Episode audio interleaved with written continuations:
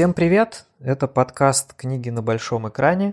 Нас сегодня двое. Это Альбина. Привет. И я, Андрей. Э, в двух словах, что будет происходить вообще в этом подкасте, как мы его видим. Э, мы хотим читать книги и смотреть фильмы, которые сняты по этим книгам. И потом обсуждать их между собой, может быть, кого-нибудь приглашать, может быть, вместе с вами в комментариях и различных соцсетях. Начать мы решили с книги и фильма «Я легенда». Выбор, конечно, идеальный, потому что фильм, как выяснилось, вообще не по книге практически. Да, значит, книга «Я легенда», ее автор Ричард Мэттисон. Написана она была еще в 1954 году. И на самом деле, э, как выяснилось, оказала немалое влияние вообще на литературу, потому что вот эта история с вампирами и пандемиями, она как бы там была очень ярко раскрыта, и в дальнейшем писатели как бы от этого отталкивались и ссылались на это произведение. Причем отталкивались не в плане образа вампира, а, насколько я поняла, в плане образа зомби. То есть это скорее зомби-хоррор, чем вампир-хоррор. Но почему-то, почему-то повлияло на как зомби-хоррор, но в книге все таки мне кажется, это больше, да, действительно какая-то вампирская история, и она как-то более, более интересная, на мой взгляд, чем обычный зомби-хоррор. Да, да, в книге реально это именно про вампиров, и там это достаточно неплохо раскрывается именно тема вампиров. А, почему это в итоге все воспринялось как зомби, это такой э, необъяснимый факт. Э, вот, и, собственно, когда я начал читать книгу, я э, фильм посмотрел, вот когда он вышел в 2007 я его один раз посмотрел и больше как-то к нему не возвращался. И мне запомнилось, что там именно зомби были в кино. Да-да-да. И когда я начал читать книгу, и оказалось, что это вампиры, я, я конечно, сетовал на свою плохую память, думал, как же так. Но Потом нет, пересмотрел. Это... Да, это не моя вина оказалась. Абсолютно не твоя вина. Я тоже, кстати, фильм, э, я посмотрела его вот, видимо, да, когда он вышел, и он мне настолько не понравился. Мне кажется, что это была одна из причин, почему мы, мы выбрали эту книгу, потому что я хотела пересмотреть этот фильм и понять, почему же он мне не понравился. Это что-то со мной или, или это все-таки с рейтингом на кинопоиске что-то не так? И пока что я склоняюсь, что рейтинг на кинопоиске это не самая адекватная оценка. Да, мы настолько не верим, что наш первый выпуск получится, что решили выбрать фильм, который, который мы бы не хотели пересматривать.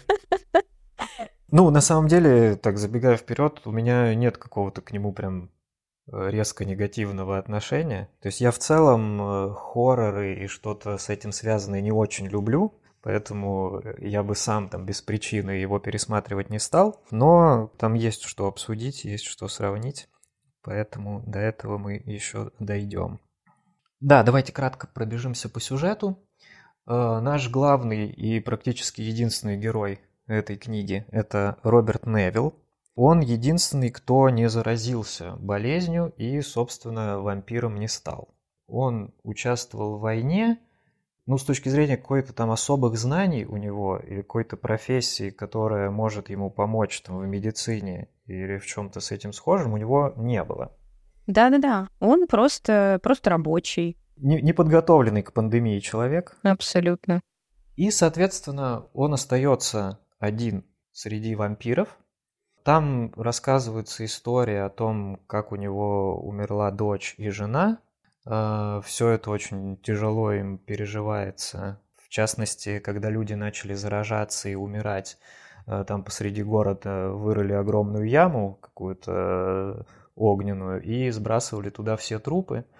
И, собственно, ему тоже пришлось туда сбросить дочку, о чем он потом течение книги неоднократно вспоминает и жалеет, что это произошло, что ему не дали ее похоронить. Вот, а захоронения как бы были запрещены, потому что захороненный вампир может возродиться и снова натворить делов.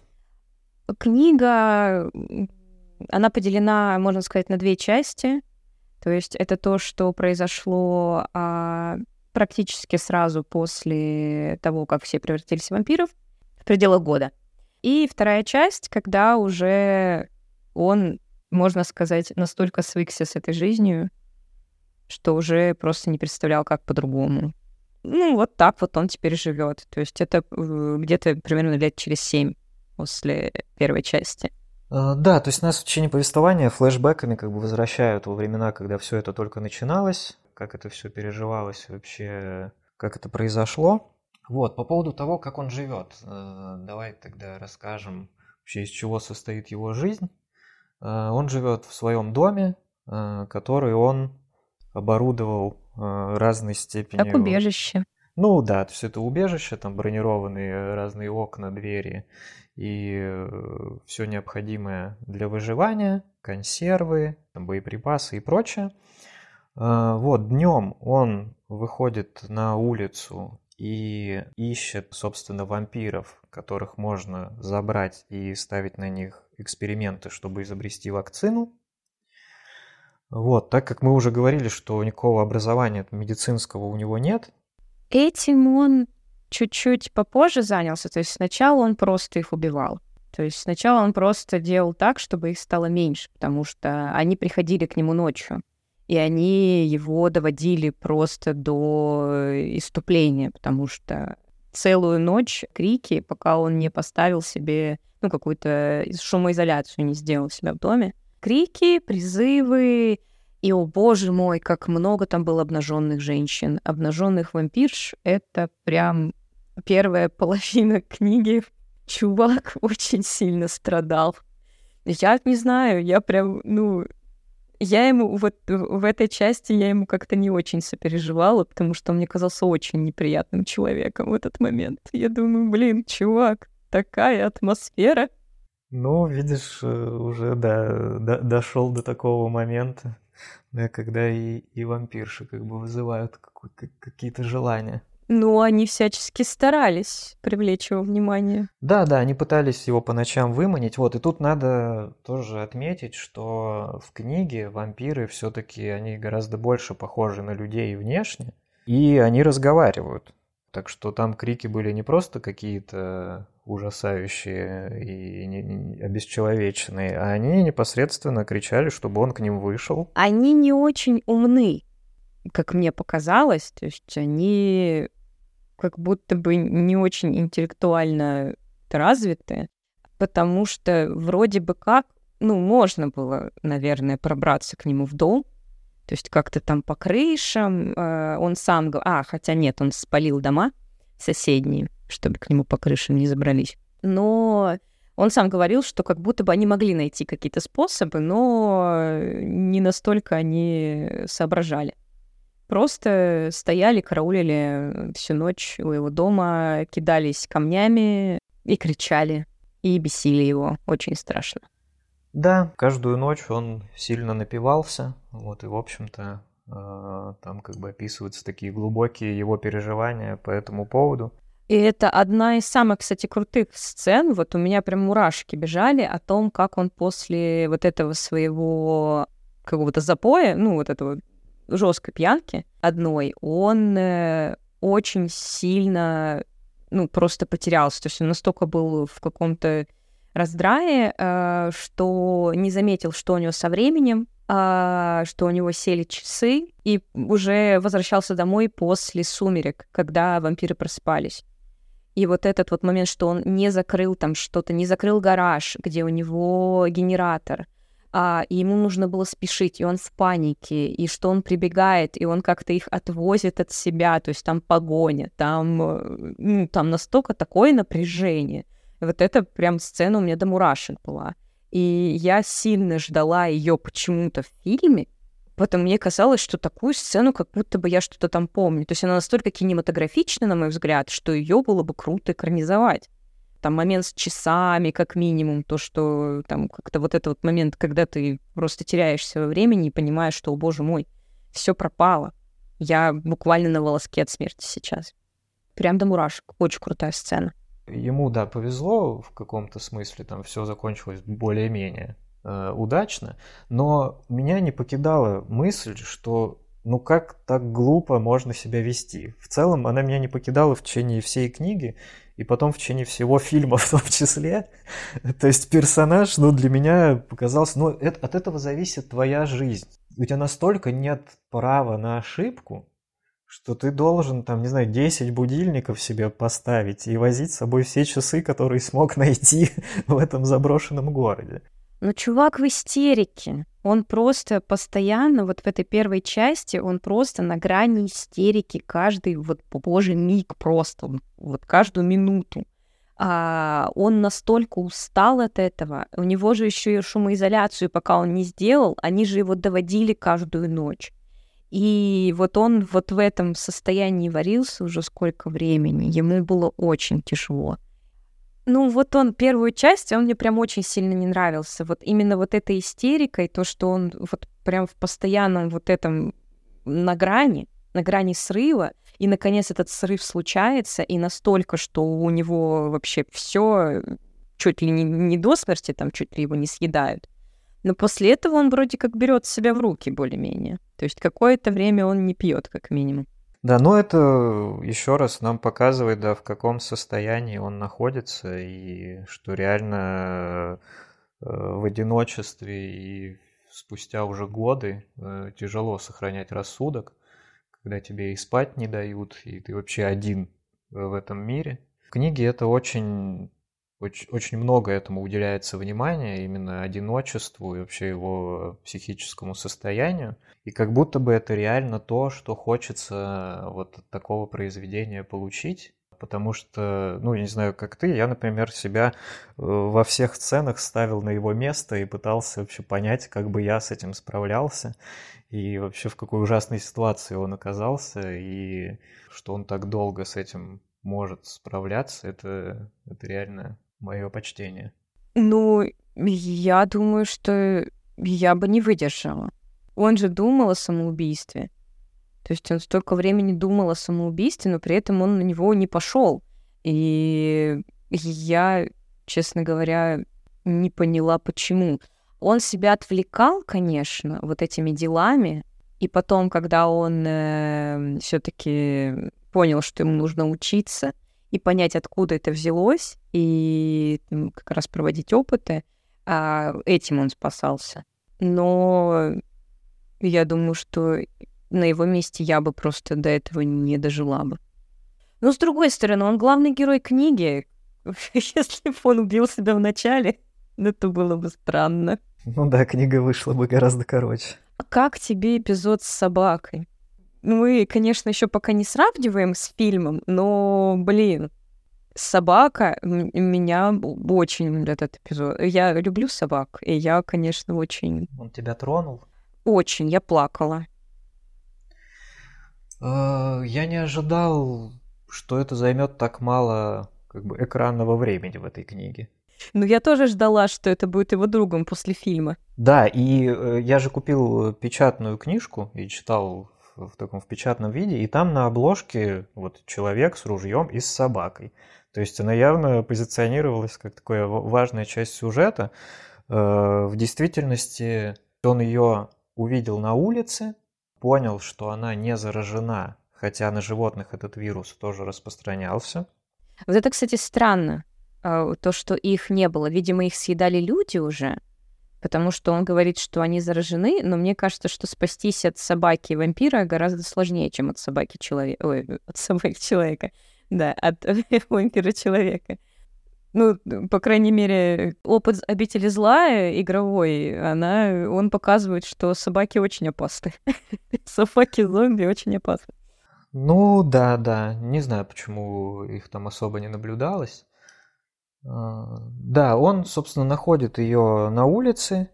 Она, естественно, от него убегает и вообще всячески пугается э, всего, что вокруг происходит. И он достаточно долго пытается ее как приручить. Бы, приручить, да, заставить хоть как-то себе доверять. А, он ей там подкладывает еду, вот, и спустя там достаточно долгое количество времени она все-таки как-то более-менее, во-первых, подходит к его дому, чтобы поесть, и разрешает ему там где-то неподалеку сидеть, смотреть на все это происходящее. И спустя время он, ему все-таки удается ее затащить в дом. Ну, ты, конечно, очень все да, ты все, конечно, четко по сюжету, но, блин, там столько чувств в этом было. Он же ее полюбил буквально чуть ли не с первого взгляда, потому что это единственное живое существо рядом с ним было, которое не заражено. И там так и написано, что вот он ее полюбил, вот прям там, вот прям сразу практически. И как он, как он к ней стремился, как он переживал из-за того, что она к нему не подходит. Это, блин, love story, которая, ну, вообще, за последнее время одна из, из самых красивых love story, которые я читала. Ну, хотя, что я там сейчас читала в последнее время? Ну, вкладыши из Лавыс, например. Да-да-да. Любовь — это давать ей свои консервы. Он так страдал, он так переживал, что он не может никак добиться ее ее доверия, и и в конце концов она приходит к нему больная. И он понимает, что она болеет. Она не приходила несколько дней, и вот она возвращается, и она больная. И он забирает ее к себе, и буквально через несколько дней она умирает. И, блин, это просто, это так мне сердце разбило. У него как сердце разбито. Я прям прочувствовала это максимально ну, тут сравнение с фильмом сильно меня подвело. Ну, давай э, по сюжету книги закончим, и там уже перейдем к фильму и как-то начнем более детально это все сравнивать. Он решает понять, что происходит. Он в целом об этом думает, постоянно он об этом думал, а как же так, а почему? В конце концов, он приходит к мысли, что он э, едет в библиотеку, э, собирает кучу книг э, по биологии, а, и начинает их штудировать. И это, конечно, я как человек, который пытался выучить программирование, я вообще не представляю. Человек с завода просто берет книги по биологии и вдруг становится ученым. Прека- прекрасно. Ну, у него, конечно, есть все время мира, но, блин. А, в общем, человек внезапно стал ученым, обрел микроскоп, проштудировал книгу по микроскопам и научился обращаться с микроскопом и начал изучать. И в конце концов приходит к выводу, что это бактерии. И тут очень клево, что наконец-то где-то э, нам объяснили э, вообще, как работает вампиризм. Не знаю, насколько биологи этому обрадовались, но здесь мне показалось, что это очень клево, что научно как-то нам объяснили. Ну, в целом, я так понимаю, что это середина 20 века, и уже э, развитие науки после ядерной бомбы, наверное, достаточно мощное. И люди уже готовы перестать верить в мистику, а начать э, верить в науку. И вот нам э, Ричард Мэттисон объяснил, что, оказывается, вампиризм — это чисто бактерия, и распространяется она э, по воздуху, плюс распространяется она через укусы, и почему они боятся света, потому что там тоже все объяснено. Я, если ты помнишь, расскажи. Я потом, дабы этот вопрос затронул, как там вообще объясняется, откуда взялись вампиры. А, а у тебя отдельный топик есть на это. Прекрасно. Ну, там как бы меня это достаточно так поразило, скажем так, и мне кажется, это интересная находка, поэтому да, там чуть попозже бы. Меня очень обрадовало, да. Ну все, хорошо, оставляю тебе этот топик. В общем, чувак сильно прокачался. Он прям ученый. И вот он начинает экспериментировать в том числе и на вампирах. И почему-то, опять же, я подчеркнула эту строчку. Почему-то он всегда экспериментировал на женщинах. Я на это не обратил внимания, когда читал, честно говоря. А я обратила на ну, это внимание. Есть объяснение. Я обратила на это внимание и такая... Человек. А, ну, собственно, да, где-то вот на этом первая часть и заканчивается, где он более-менее свыкается с тем, как ему придется жить. И начинается вторая часть. Uh, да, следующий значимый момент в книге. Uh, он днем uh, видит девушку, которая идет по полю. Естественно, вампиры днем выходить на дневной свет не могут.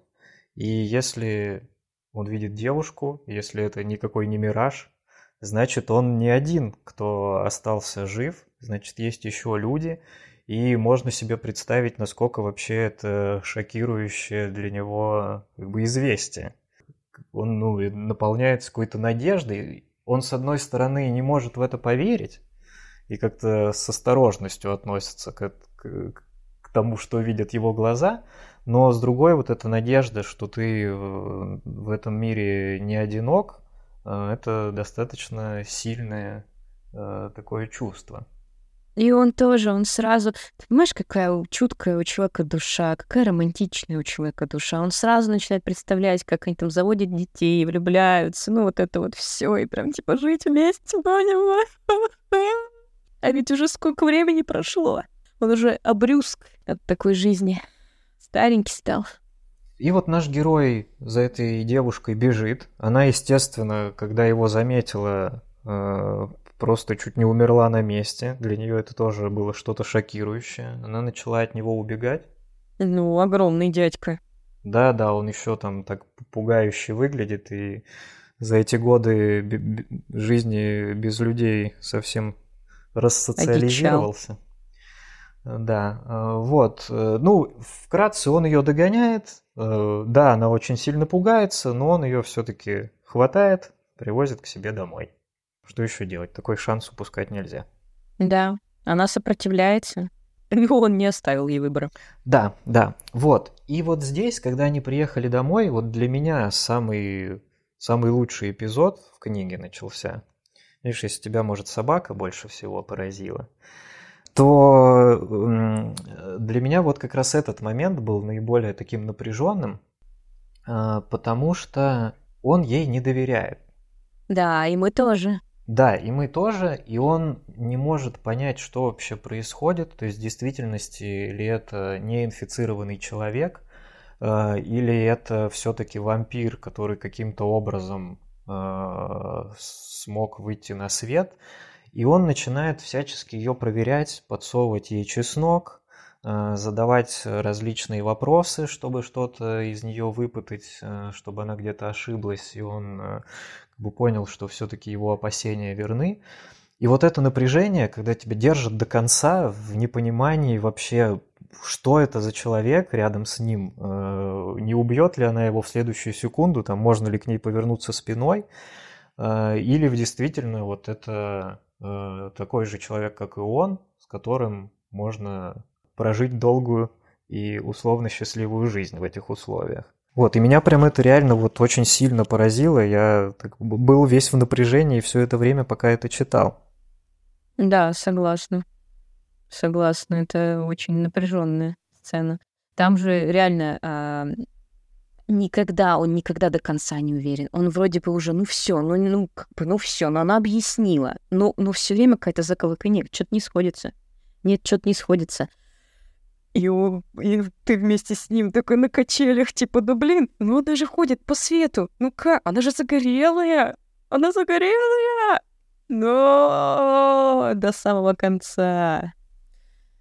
И он э, чтобы окончательно убедиться в том, что она живой человек, что она не вампир, он э, говорит, давай сделаем анализ крови.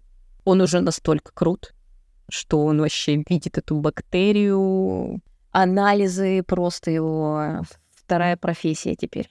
Ну вот, анализы брать. Ну и, как выясняется, она инфицирована. На самом деле, знаешь, еще я бы на что обратил внимание, там была сцена, как бы такой близости их, а, не физической в таком как бы пошлом смысле, mm, да. но тем не менее вот э, такой близости они там обнялись, а, и как бы он уже все готов был э, ей довериться. А, меня немного смутил или, наверное, удивил момент, что она же ему рассказывала свою историю и рассказала, что, собственно, вот наш Роберт Невилл, Э, он убил ее мужа. То есть ее муж был инфицирован, и а так как э, Роберт убивал э, всех, кого видел на своем пути, вот, он убил в том числе ее мужа. Но вот этот момент, что они оба одиноки, и кроме них таких же людей вокруг нет, во всяком случае на тот момент мы так э, считаем, э, она ему говорит, что она его любит. В этот момент как-то, несмотря на всю странность, что там они только познакомились и, э, ну, вообще такие как бы обстоятельства, какая тут любовь, этому веришь. Что вот именно в такой обстановке ты реально можешь полюбить человека э, там за считанные часы, э, потому что в целом как бы это единственная такая родная душа, которая на этом свете существует. Вот, этот момент тоже такой был достаточно, достаточно трогательный. Это да, это был хороший момент, и он может показаться странным, потому что она в этой ситуации выступает как она всезнающая. То есть это он сейчас в загадках, а она к нему пришла уже зная, кто он, что он, зачем он. Но как зная? Она, она не знала его. То есть она знала, что он делает, но она не знала его. Когда она его, получается, с ним познакомилась, она поняла, что он вот такой одинокий, одичавший человек, который живет вот в таком мире, совершенно отличном от ее мира. И, видимо, это действительно позволило ей почувствовать к нему тут симпатию, любовь, и это был достаточно сильный момент. Но, ну да, да. И не знаю, как давно умер ее муж, как давно он убил ее мужа. Но да, в этот момент, я так понимаю, она его простила. Он говорит ей, что он может взять анализы, и если вдруг она инфицирована, он сможет ей помочь и вылечить ее, да. В итоге она на эти анализы соглашается, хотя явно не с первой попытки, и она максимально пыталась как-то от этого откреститься и отложить это на завтра. И это еще нам добавляло каких-то сомнений, что вообще происходит и почему все так. Вот, но ну, нас такой саспенс. Да, да, да, да. Типа, да, кто же ты? Что да, же ты? Вот, он берет у нее анализы и выясняет, что она действительно инфицирована. После чего он получает микроскопом по голове, он очнулся уже на следующий день, а, нашел от нее записку. Из этой записки стало понятно, что вирус мутировал, а, и вампиры, э, некоторые из вампиров научились выходить на свет и реально внешне от людей никак уже не отличаются. У них есть общество.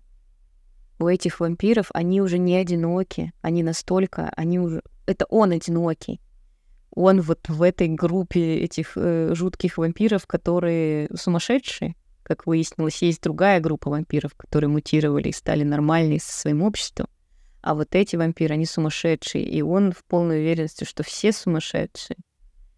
И вот это, и он тоже, как, а, он же как ученый, в том числе уже на данный момент, вот эта его запись о том, что он же знал, он знал, что бактерия мутирует, что это возможно. И вот он видит подтверждение этому. Вся его вообще, вся его вселенная просто в этот момент обрушилась, я так понимаю. Да, да, это действительно было неожиданным. Эта девушка, она его предупреждает, что ее послали ну, на разведку, чтобы выяснить вообще, как он живет и что тут у него происходит, потому что это общество новообразовавшееся, оно его видит как главную угрозу вообще своему существованию, и на то есть объективные причины, он там шмаляет во всех подряд. И ее задача выведать, что там у него э, происходит, какие есть возможности там попасть в дом и вообще э, его убить в итоге. То есть задача их в этом. Но она пишет в этой записке, что вот полюбила его и предупреждает, что такое будет, и говорит, чтобы он уходил, чтобы он бежал из этого дома, прятался там в горах, где угодно, что за ним э, в какое-то ближайшее время придут. И здесь опять у меня продолжается вот эта линия, что я думаю, боже мой, какой ты глупый человек. Тебе просто на бумаге написали «беги, за тобой придут». Что, что, что он сделал? Он остался. Да. Он остался, да, но он остался э, с верой в то, что он сможет договориться. То есть он как-то был уверен, что с ним вообще выйдут на какой-то диалог, И он, видимо, сможет им доказать, что он там для них никакая не угроза. Ну, да, для него было сюрпризом, что они просто выломали дверь. Да, они к нему вломились в дом, не постучали, в звонок не позвонили. Просто вломились в дом, он начал э, отстреливаться от них, и они начали стрелять в ответ, хотя у них был приказ его живым все-таки доставить. Э, то есть они его убивать прям там не планировали. Но он не знал об этом? Да, он об этом не знал, что... Он думал, что все, его пришли убивать. Так они до этого устроили бойню. Они до этого устроили бойню, и вот этих сумасшедших вампиров, которые не эволюционировали, они просто перебили. А, причем они перебили, как он сам пишет, не как он это делал. Он это делал механически как работу. То есть он приходил, пока они спали, и втыкал им кол в сердце. И все. То есть и они спящие умирали. Эти приехали ночью, и просто буквально там что-нибудь там расстреливали, какими-то копьями их закалывали. То есть это была как, как казнь. Это была прям казнь. Они делали это с удовольствием. У него же еще был э, враг, глав, главный враг из этих сумасшедших вампиров. Это его сосед. Они дружили до того, как кто стал вампиром. То есть он к нему уже за столько лет, он, похоже, его уже как родственника принял, что вот это константа моей жизни, и он всегда будет приходить ко мне к дому и просто кричать, типа, Роберт, выходи. А тут э, они убили его, причем он от них пытался скрыться, и это была достаточно тоже такая напряженная сцена, как он там на крыше. И тоже очень кинематографичная, между прочим. Я бы хотела фильм по этой книге очень сильно посмотреть. И они убивают еще его главного, вот этого врага, которого он уже принял в себя как, как, как часть, часть себя буквально. То есть такой love-hate relationship у них. Вот. И ему было жаль его даже. Хотя он ненавидел его всей душой. Ну, в общем, я понимаю, почему он начал шмалять, потому что, блин, извините, чуваки, которые только что перебили кучу народа, приходят и вламывают тебе дверь с ружьями. Не, я согласен, да. Его реакция вполне закономерна. Он уже понял, что его тоже сейчас убьют, начал отстреливаться. И они начали стрелять в ответ, ранили его и увезли, собственно, в, свою, в свое убежище. Проснулся он э, как бы в их так местной больнице, назовем это так, вот, где его пытались все-таки вылечить, потому что он видел, что он там перебинтован, э, и его раны как-то обработаны вот, что тоже давало надежду на какой-то благоприятный исход. А, и он видит эту девушку, которую вот он тогда на поле нашел, напугал и привез к себе. Она а, к нему подходит, и опять же она с сожалением осознает вообще, что произошло. Она до сих пор надеялась, что, во-первых, он ушел из дома, как она ему советовала. Во-вторых, что если он не ушел, его схватят, привезут сюда, она поможет ему бежать, то есть она готова была ради него э, как бы пойти вот против своего племени. Но из-за того, что у него была тяжелая рана, бежать он уже никуда не мог. Но привезли его на казнь. То есть его привезли, чтобы прилюдно казнить. Да, да, задача была в этом. То есть его почему не хотели убивать? Потому что он был настолько значимый фигурой для этого нового образовавшегося общества.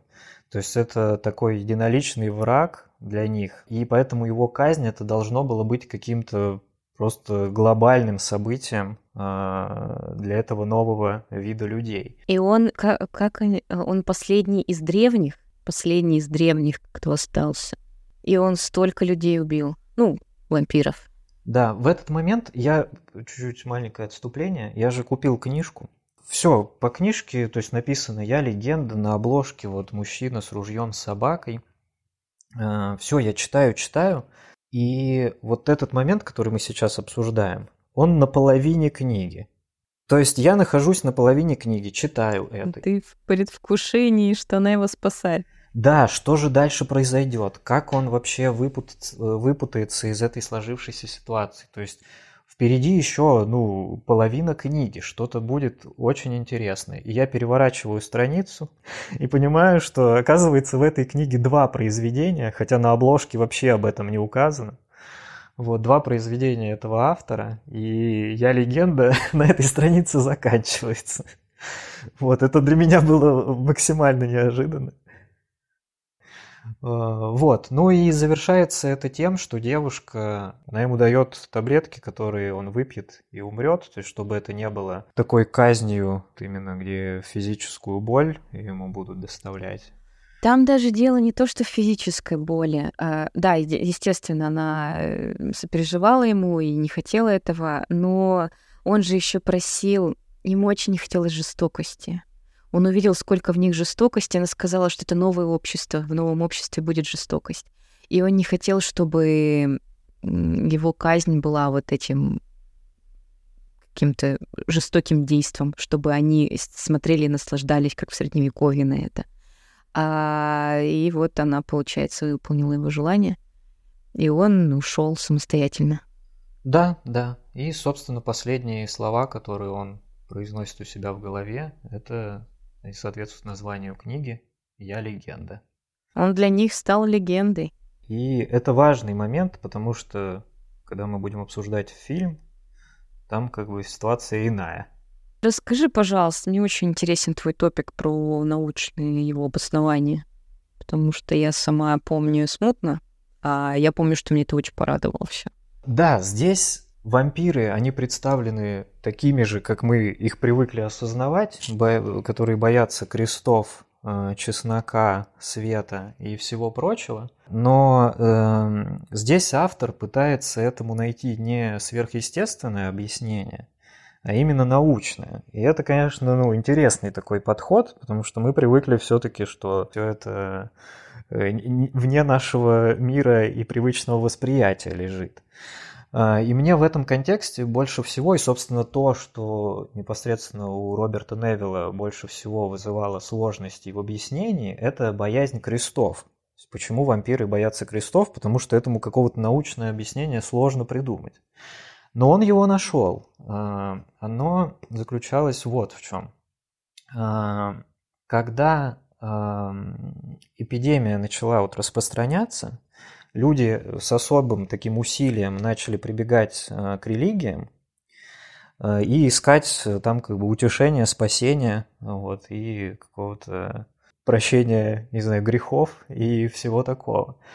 Вот, и вот этот рост религиозности, он очень явно там был выражен, и э, люди верили, что если они станут вампирами, то это равносильно как бы их ну, такое проклятие, то есть э, грехи им не прощены, они э, стали какими-то существами э, абсолютно недостойными сущности ада, грубо говоря.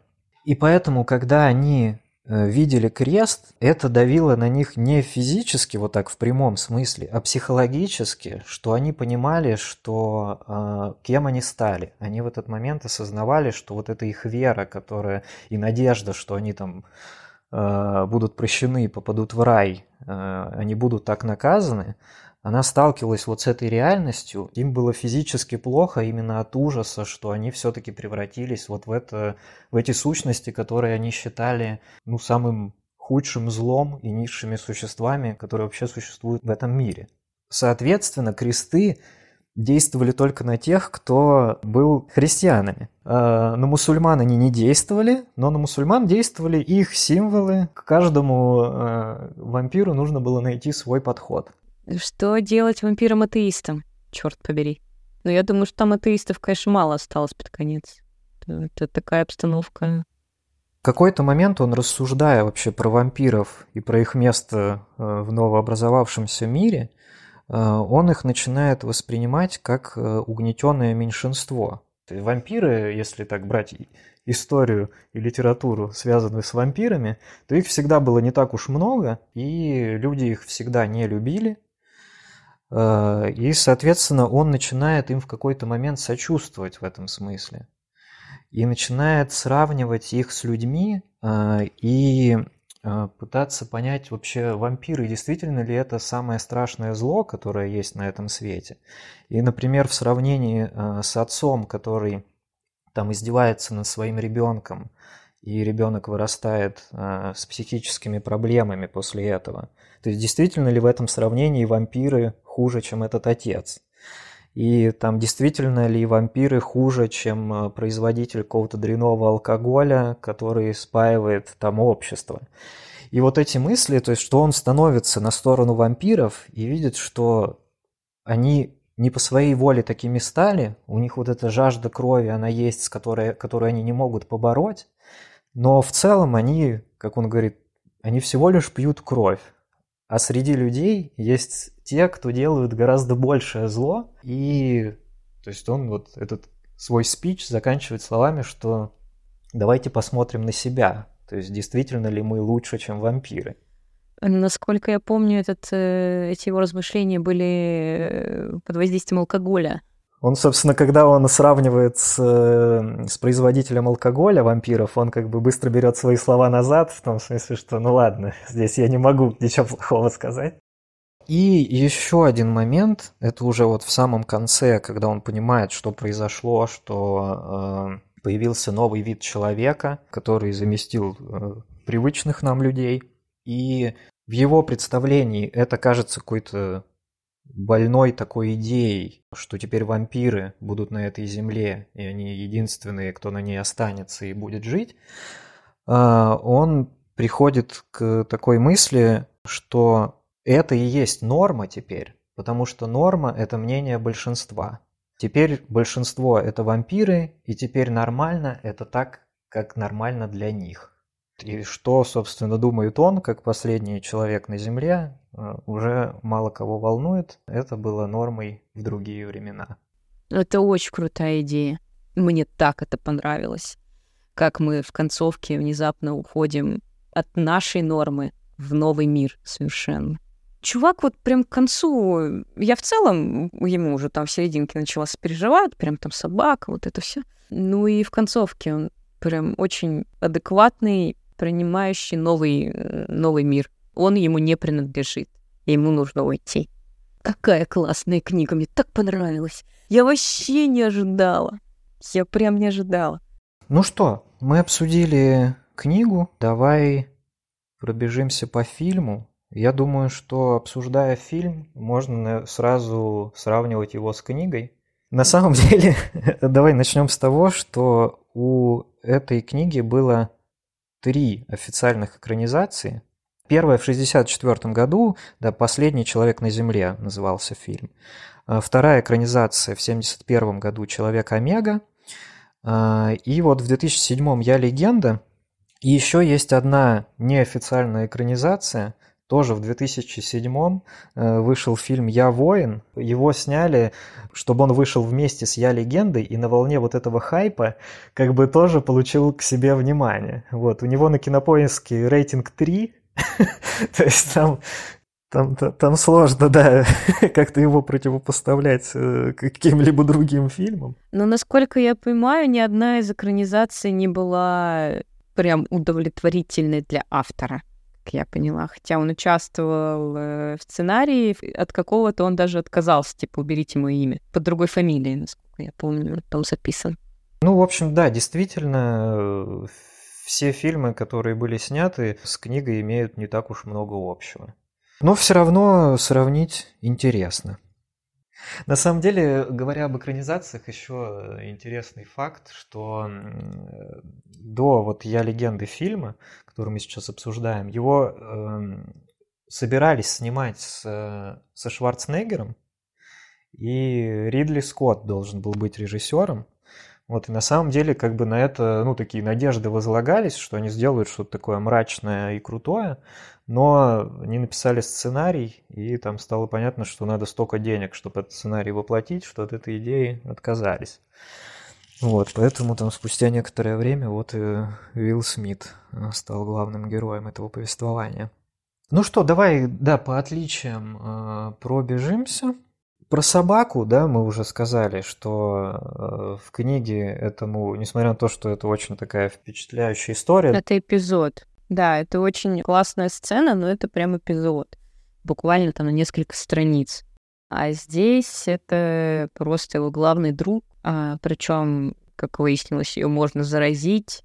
Ну, я все равно, конечно, поплакала. В фильме это на самом деле довольно трогательный действительно момент, потому что в фильме она действительно много для него значит. Он ее еще щенком э, подарил там своей дочке, которая оставила этого щенка, собственно, Роберту Невиллу, чтобы он с ним оставался. И он его вырастил, то есть они уже некоторое количество лет живут вместе, и это единственный его друг, единственный напарник и вообще единственная семья.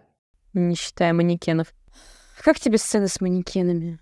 Что он с ними разговаривает и пытается как-то их очеловечить, вот это ты имеешь в виду? Ну, я его не осуждаю. Как бы я бы, наверное, разговаривал с кем угодно уже спустя три года одиночества. И э, возвращаясь к собаке, когда ее инфицируют и вообще когда она погибает, это, конечно, меня тронуло, потому что я реально ощущаю вот эту всю боль, что он лишился единственного живого существа, с которым он может как бы, проводить время, который его любит, которого он любит. А, кстати, почему Роберт Невилл книжный не заразился? Почему у него э, имелся иммунитет. Это вот как раз связано с его военным временем. А, он был где-то в джунглях, и его укусила летучая мышь, которая, видимо, была переносчиком этого вируса, этой бактерии. А, и у него вот из-за такой малой дозы у него выработался иммунитет.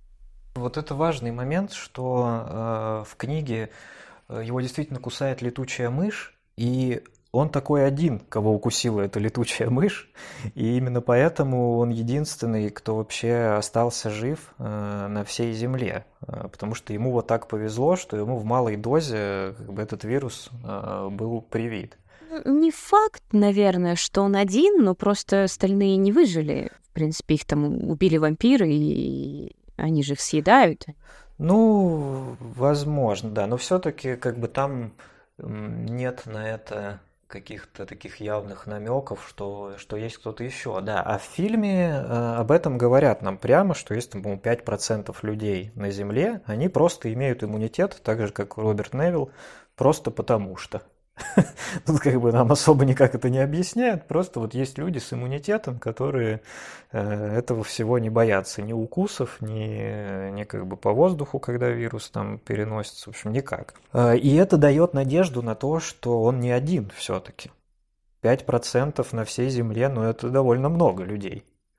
Э, вот этот момент, что а если еще кто-то живой, он как бы остается открытым до финала в целом. Опять же, как ты упомянула, э, тоже главное из отличий, это что в фильме Роберт Невилл, он действительно врач, помимо того, что он военный, он еще и врач. Ему не надо там по книжкам изучать, что вообще происходит. Он с самого начала э, участвовал э, в попытках как-то эту вакцину изобрести. То есть он уже человек знающий. Еще одно из отличий, тоже таких ключевых, это что фильм это все-таки блокбастер. То есть э, из него убрали почти все э, там его мучения, борьбу с одиночеством э, и прочие проблемы, которые в книге занимают там большую часть книги, наверное. Потому что человек остался один на земле, и как он с этим справляется, это важная часть книжки. В фильме он какой-то такой терминатор, он не употребляет алкоголь, а в книге это как было основное, чем он занимался по ночам. А, вот здесь он реально такой военный, подтянутый, ко всему готовый. Ну, это важно понимать, что это не тот персонаж, все-таки, о котором мы читали в книжке.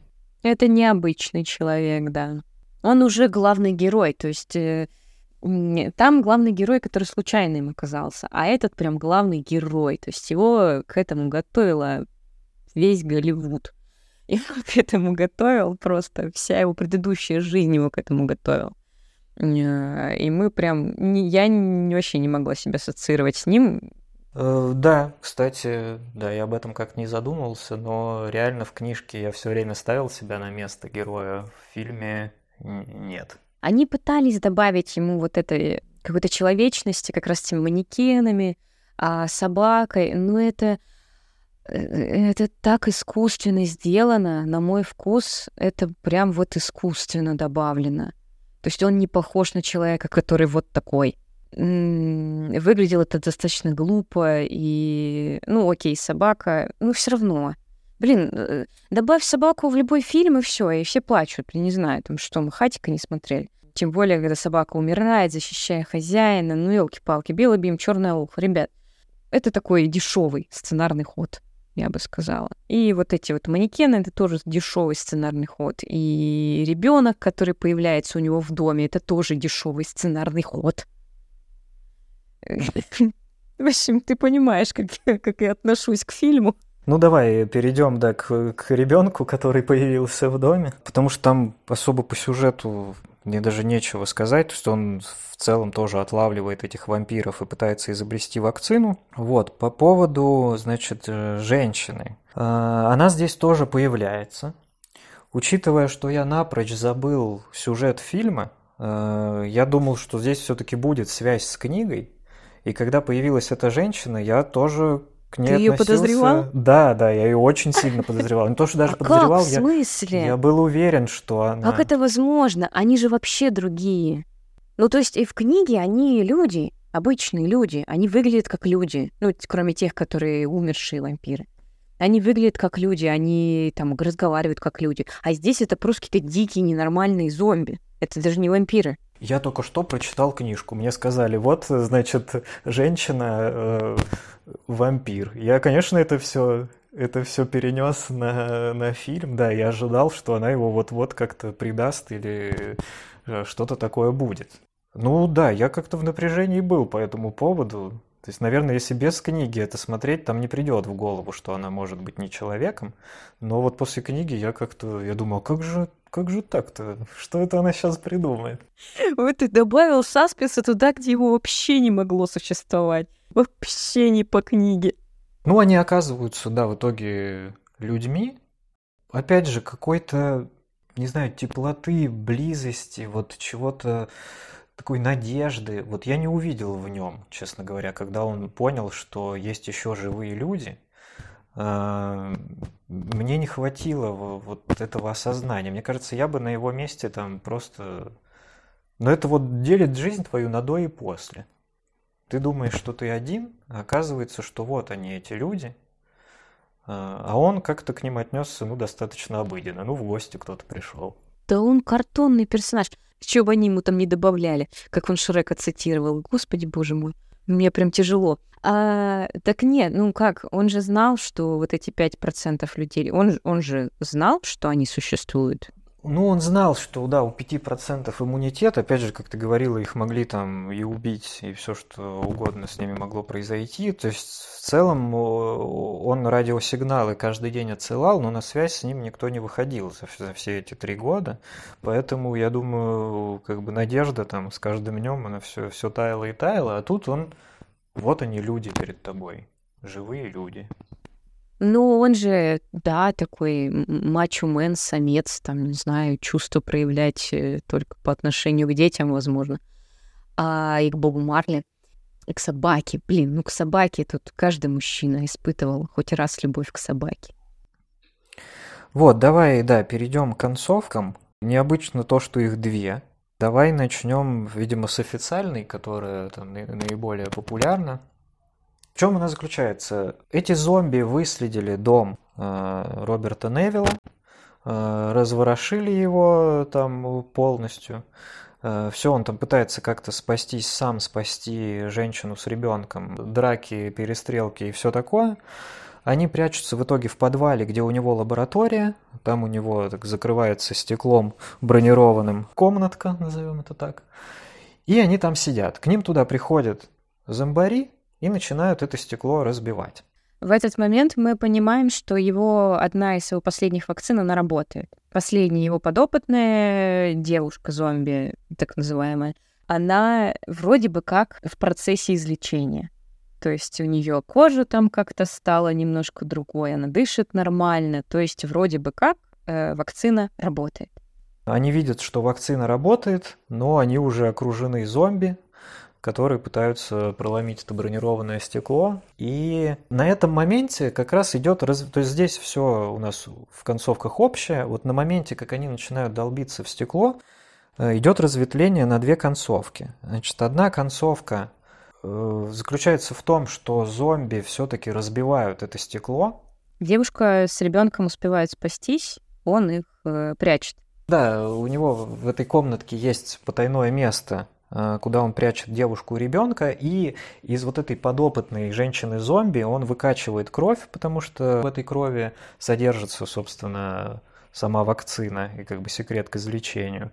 И он эту э, ампулу с кровью отдает женщине, чтобы она впоследствии могла э, передать ее, если найдет еще выживших, чтобы можно было этих зомби опять превращать в людей. Сам он остается.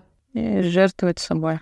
Да, жертвует собой. Жертва не совсем очевидная, честно говоря. Он, конечно, объясняет это тем, что эти э, зомби не остановятся. Вот, он берет гранату, и они там подрываются все вместе. Не знаю, мне кажется, вряд ли он этой гранатой там всех зомби, которые были в доме, перебил, потому что их было какое-то огромное количество, там на улице просто толпы бежали. Но он убивает главаря, что там, да, явно было видно, что есть один главарь, который как бы явно имеет вес в этом, э, в этом сообществе зомбарей. Все взрывается, Роберт Невилл погибает, Следующим кадром нам показывают, как девушка с ребенком на машине подъезжают к металлическим воротам, таким явно военный объект. Им открывают эти ворота, и оказывается, что там действительно живут люди. Колония людей, да. Да, колония людей. И она им э, передает, собственно, эту кровь с вакциной для дальнейшего лечения зомби. Таким образом, Роберт Невилл стал легендой. Да, то есть в книге он стал легендой, потому что он был последним из вот этих древних людей. Это да, это другой какой-то тип легенды. То есть он стал героем. Я бы не сказала, что он прям легенда.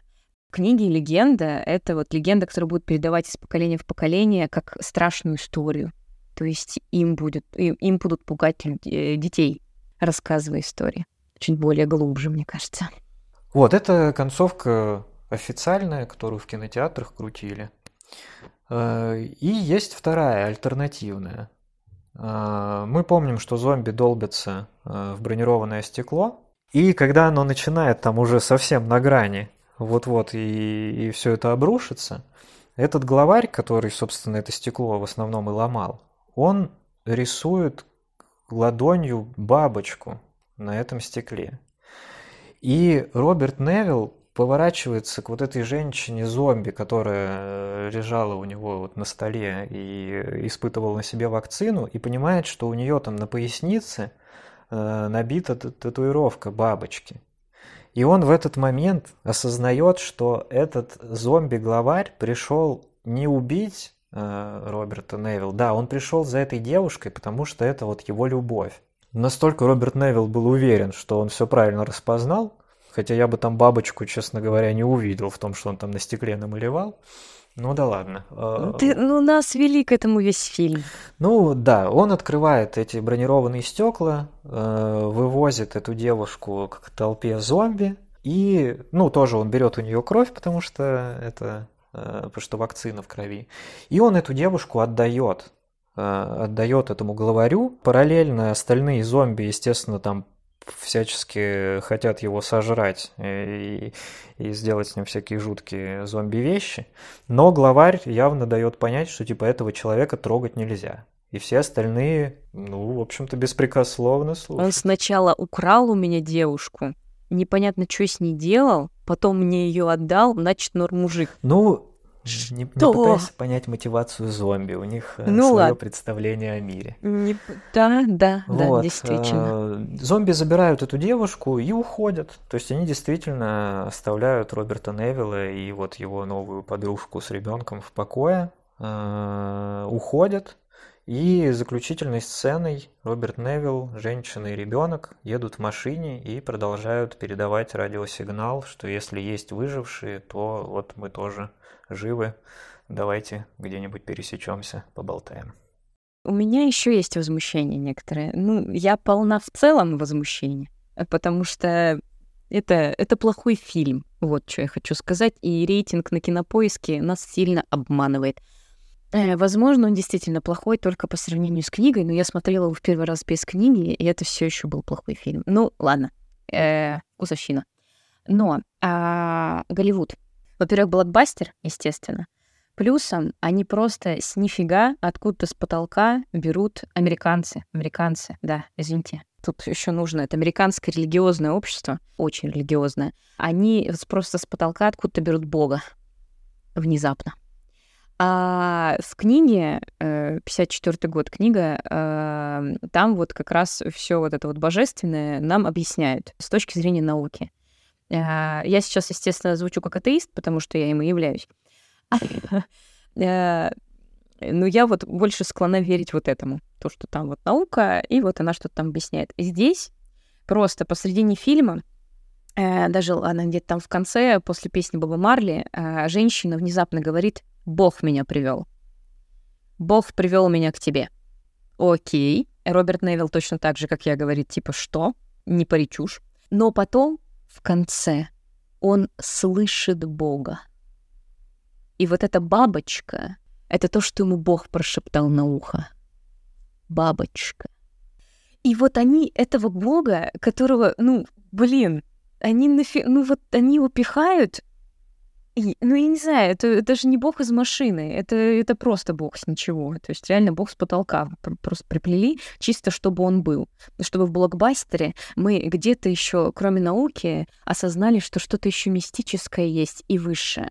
Ну это, ну, это просто дешевый сценарный ход. Это классическая какая-то классическая голливудская штамповка, вот просто вот сверху нам вот так вот э, полеснули чем-то, чтобы мы вот тут вот еще немножко и такие, ну да, религия, она есть, не будем о ней забывать.